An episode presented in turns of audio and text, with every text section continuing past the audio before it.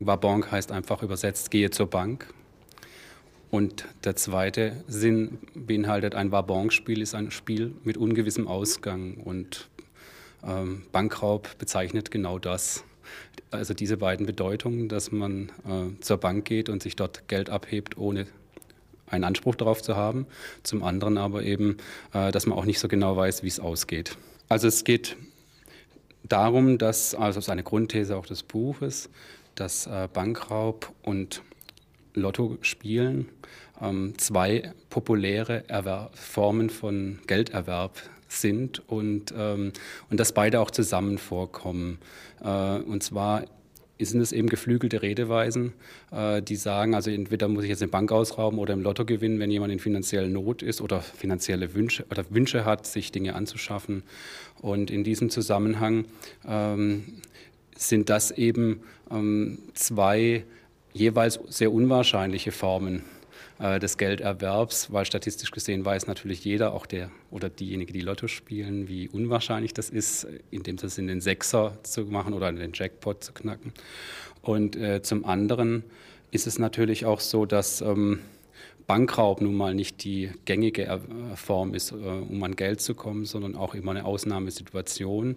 Aber äh, beide Varianten bezeichnen oder sind sozusagen Mittel oder gedachte Mittel, um äh, Geld zu bekommen. Und ähm, da hängen die beiden zusammen und auch eben als Redensart vor allem kommen sie vor. Und genau diese Redensart war auch der Ausgangspunkt für dieses Buchprojekt.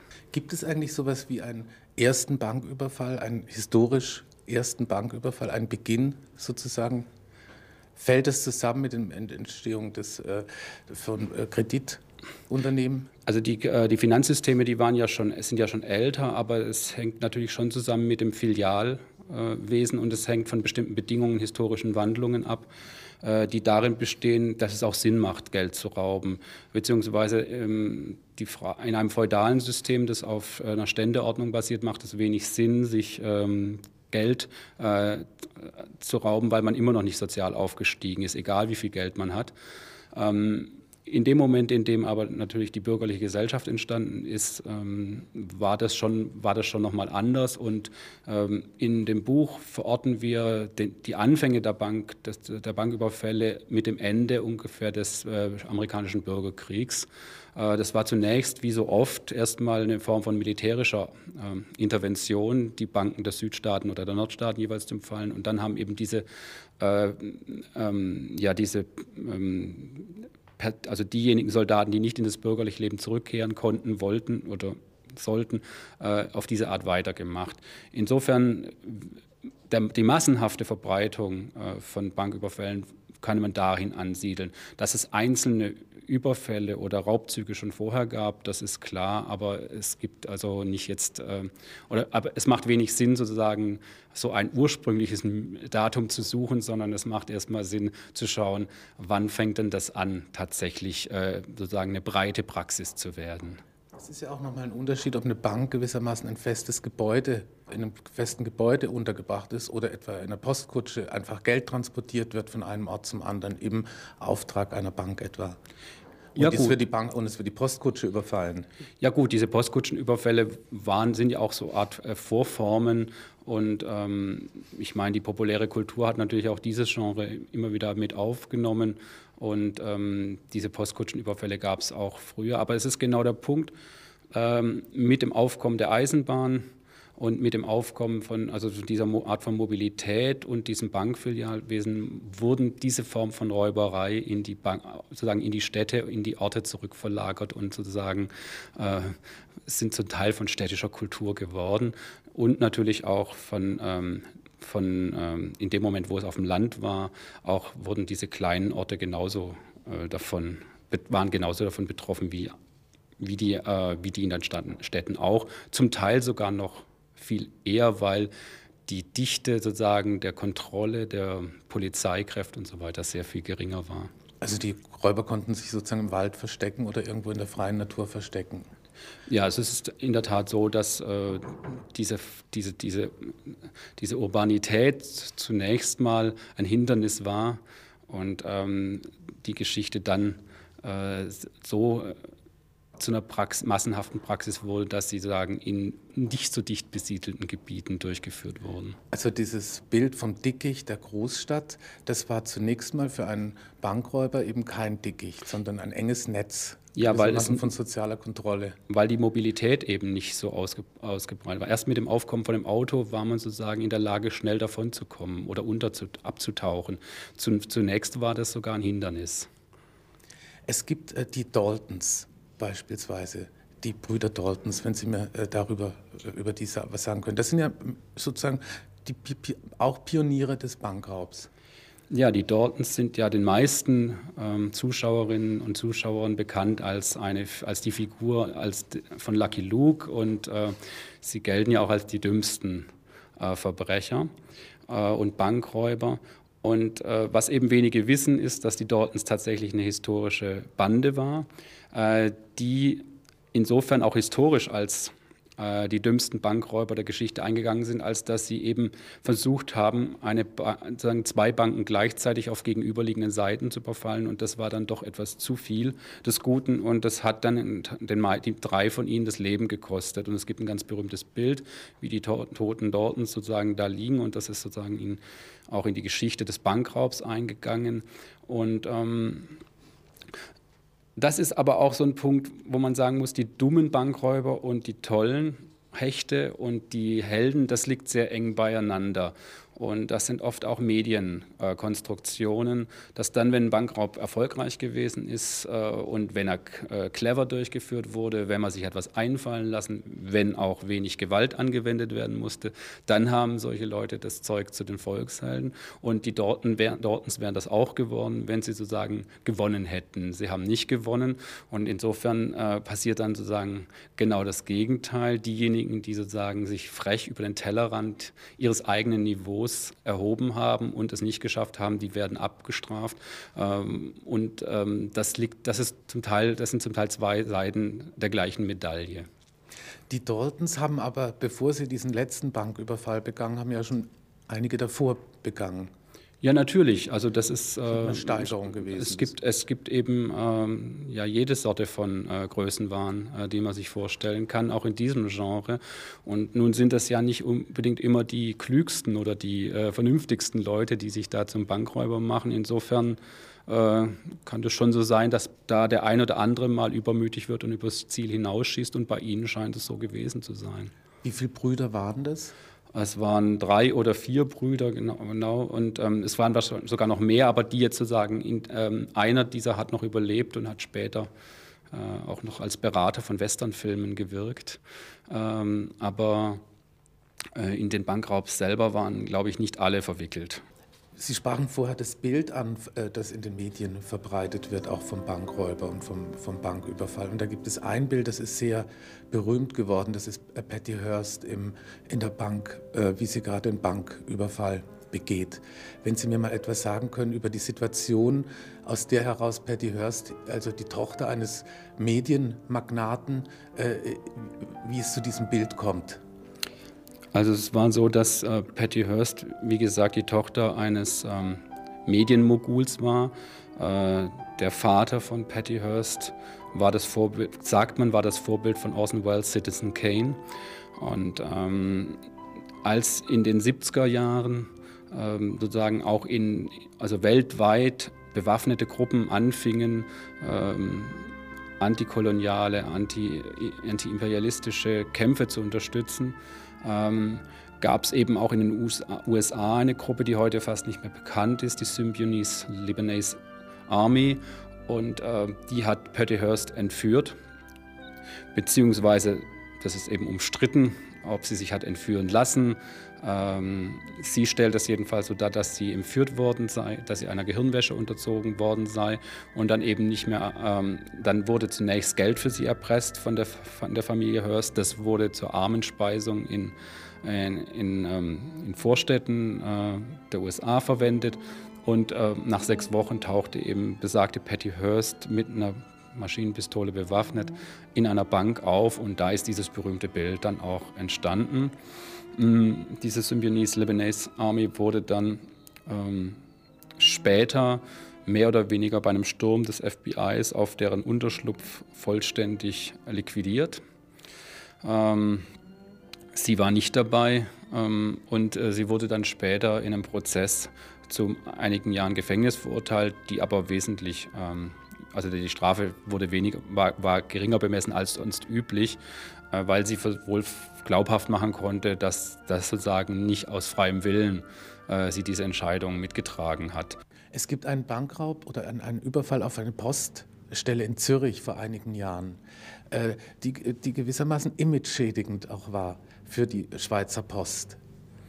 Ja, das war 1987 der Zürcher Postraub, ähm, der bis dahin fast, der kam, was die Summe anging, oder die Summe, die man hätte erbeuten können, äh, waren 70 Millionen Franken. Das wäre mehr gewesen als äh, die 63 Millionen D-Mark, die der London, der englische, Postraub von 63 äh, einbrachte.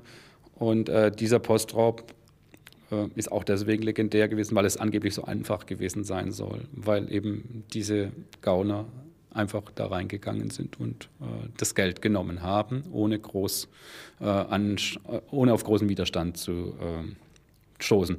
Und das Interessante war eben, sie konnten gar nicht alles Geld mitnehmen, weil ihr Auto äh, zu klein war. Das hat dann dazu geführt, dass eine Autofirma mit einem anderen, größeren Auto eine Werbung geschaltet hat, liebe Posträuber, wenn ihr unseren Wagen genommen hättet, dann äh, wäre, hättet ihr die übrigen äh, 17 Millionen auch noch mitnehmen können, was, die, was der Post sehr sauer aufgestoßen ist in der Schweiz und die Verträge mit dieser Agentur, äh, die auch ihre Agentur ist, gekündigt hat. Und, ähm, und überhaupt, also ähm, ist es eben so, dass so ähm, Institutionen wie Banken, aber auch die Post immer natürlich für jede Menge Ärger Sorgen im alltäglichen Leben. Das sind das Gebühren, sind das äh, zögerte Abbuchungen und so weiter und so fort. Und in dem Zusammenhang war dann auch die klammheimliche Freude in der Schweiz sehr hoch, weil da offensichtlich viele der Meinung waren, ähm, wenn man es denen schon so einfach macht, äh, dann sind sie auch selber schuld. Und ähm, in der Tat sind dann wohl ähm, Sachen passiert in der Frau Münsterpost in, in Zürich, dass eben das Publikum hinkam und den Angestellten gegenüber sehr hämische Bemerkungen machten, wie ich möchte die rechtlichen 17 Millionen abholen oder äh, andere Dinge. Also das ist, ähm, das ist überliefert und hat natürlich was mit dem Ansehen der Institution zu tun. Ähm, es gibt also, denke ich schon, ähm, dann die Bewunderung natürlich dafür, dass man auf einmal so viel Geld bekommen kann. Ne? Nur wie damals eben auch wieder so, als ich dann rausstellte, dass die Burschen Fehler machen, war der Glamour auch bald, sehr bald wieder weg. Und ähm, dann war es auch so, dass einfach äh, die, die Häme gegenüber den Posträubern in den Medien um, äh, um also sozusagen sich das umdrehte und ähm, dass dann eben auch bald vorbei war mit dem Volkshelden. Und ähm, das ist, denke ich, ähm, wie gesagt, das ist typisch. Das hatten wir dann auch in Zählen, bei den Zehlendorfer Tunnelgangstern, die auch einen genialen Coup geleistet haben, indem sie einen Tunnel nahmen, nicht um reinzukommen in die Bank, sondern raus. Äh, als die dann auch Fehler machten, war die Sache auch äh, sozusagen für die gestorben und dann waren sie auch nur die dummen äh, Bankräuber. Und ähm, in Zürich ist es eben so, ähm, das ist, hat natürlich auch eine Geschichte angeknüpft. Das war natürlich der, der englische Postüberfall mit dem Ronald Biggs, ähm, der dann natürlich sofort zum Gratulieren angerufen wurde. Ähm, und da hat man eben auch eine, eine Geschichte, an einem, einen Mythos sozusagen anknüpfen können, der, dem, der der ganzen Geschichte dann auch noch etwas mehr Glanz verliehen hat.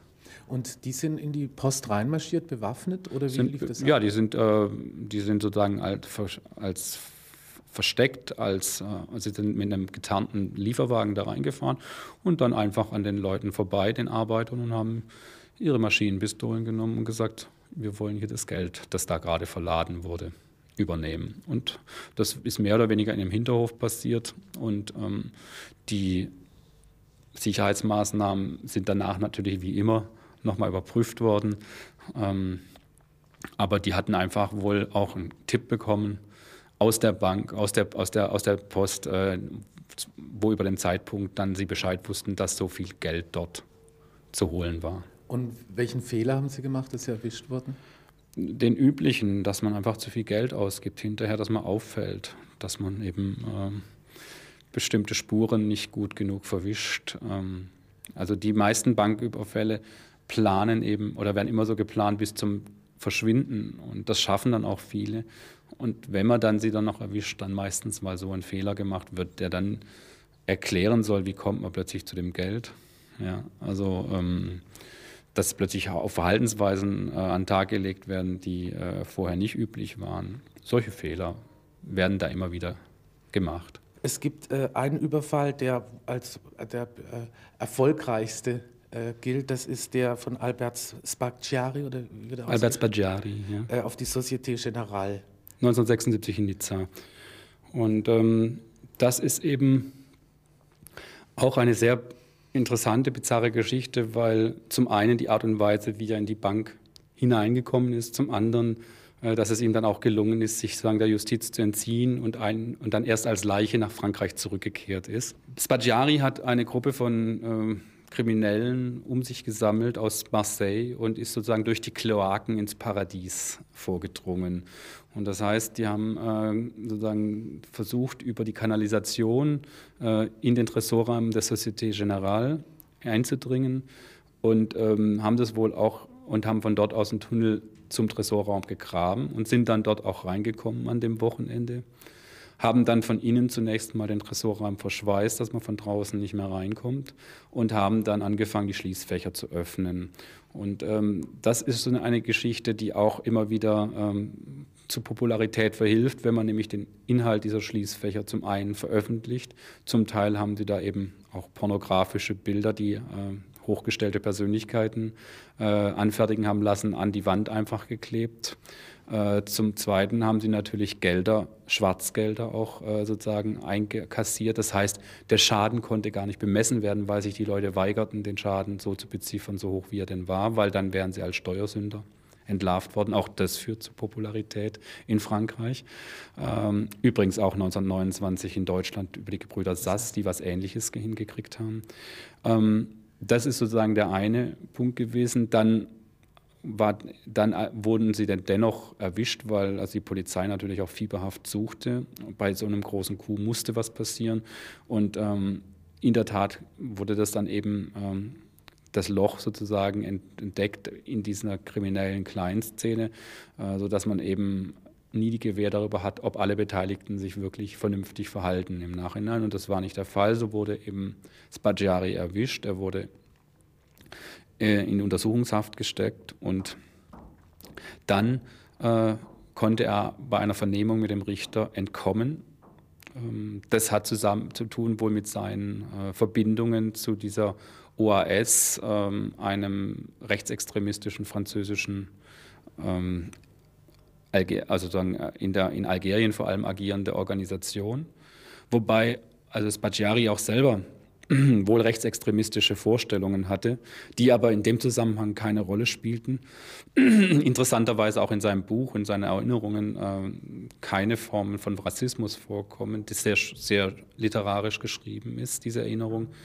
Ähm, aber sozusagen für sein Entkommen ist sozusagen äh, diese Geschichte wichtig gewesen, dass er da sozusagen aus dem Fenster gesprungen ist, aus dem ersten Stock und mit dem Motorradfahrer dieser Organisation entkommen konnte.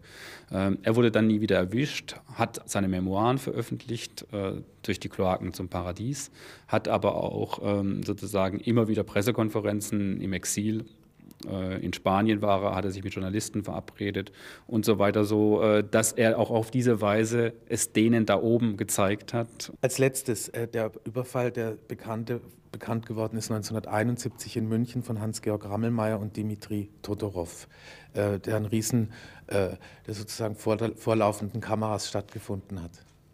Das ist ein Wendepunkt in der Geschichte des Banküberfalls, eben auf zweierlei Weise. Zum einen weil es sozusagen eine Art Live-Berichterstattung gab.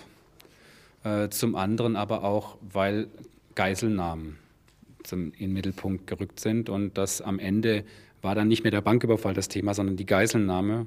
Und ähm, alle, allerdings waren die alles andere als äh, in dem Sinne politische Täter, sondern die haben sich sozusagen an eine Geschichte rangehängt, die damals im Entstehen waren. Das waren diese politischen Banküberfälle der Bewegung, also der, der Roten Armee-Fraktion und anderer politischer Gruppen auch der Ausländischer in, in Uruguay, der Tupamaros. Und ähm, die, die Geschichte ist denen aber ein bisschen über den Kopf gewachsen und allen ist diese Geschichte wohl über den Kopf gewachsen. Ähm, draußen vor der Bank sammelten sich Unmassen von Menschen. Es gab sozusagen so eine Art Happening dort, Volkstheater war da. Und die Situation war wohl so, dass die Zuschauer keineswegs auf der Seite der Ordnungsmacht äh, sich befunden haben, sondern durchaus Partei ergriffen haben für Rammelmeier und Todorov, äh, wobei man noch nicht wusste, wer das eigentlich ist zu dem Zeitpunkt. Wie kamen Sie eigentlich darauf, äh, dieses Buch herauszugeben? Wie kamen Sie auf dieses Thema? Der eigentliche Anlass war der, dass ich mit einem befreundeten Bankrohr, ehemaligen Bankrohr beim Kino war, mir Set It Off angeguckt habe und dort auch eine Reihe von Bankraub-Szenen zu sehen war und ich ihn hinterher so ein bisschen im Grinsen fragte, ähm, na und was sagt der Fachmann? Und da sagt er, so einfach ist es auch nicht gewesen. Und daraufhin sagte, dann machen, müssten wir doch eigentlich mal jetzt ein Buch über die Geschichte des Bankraubs machen.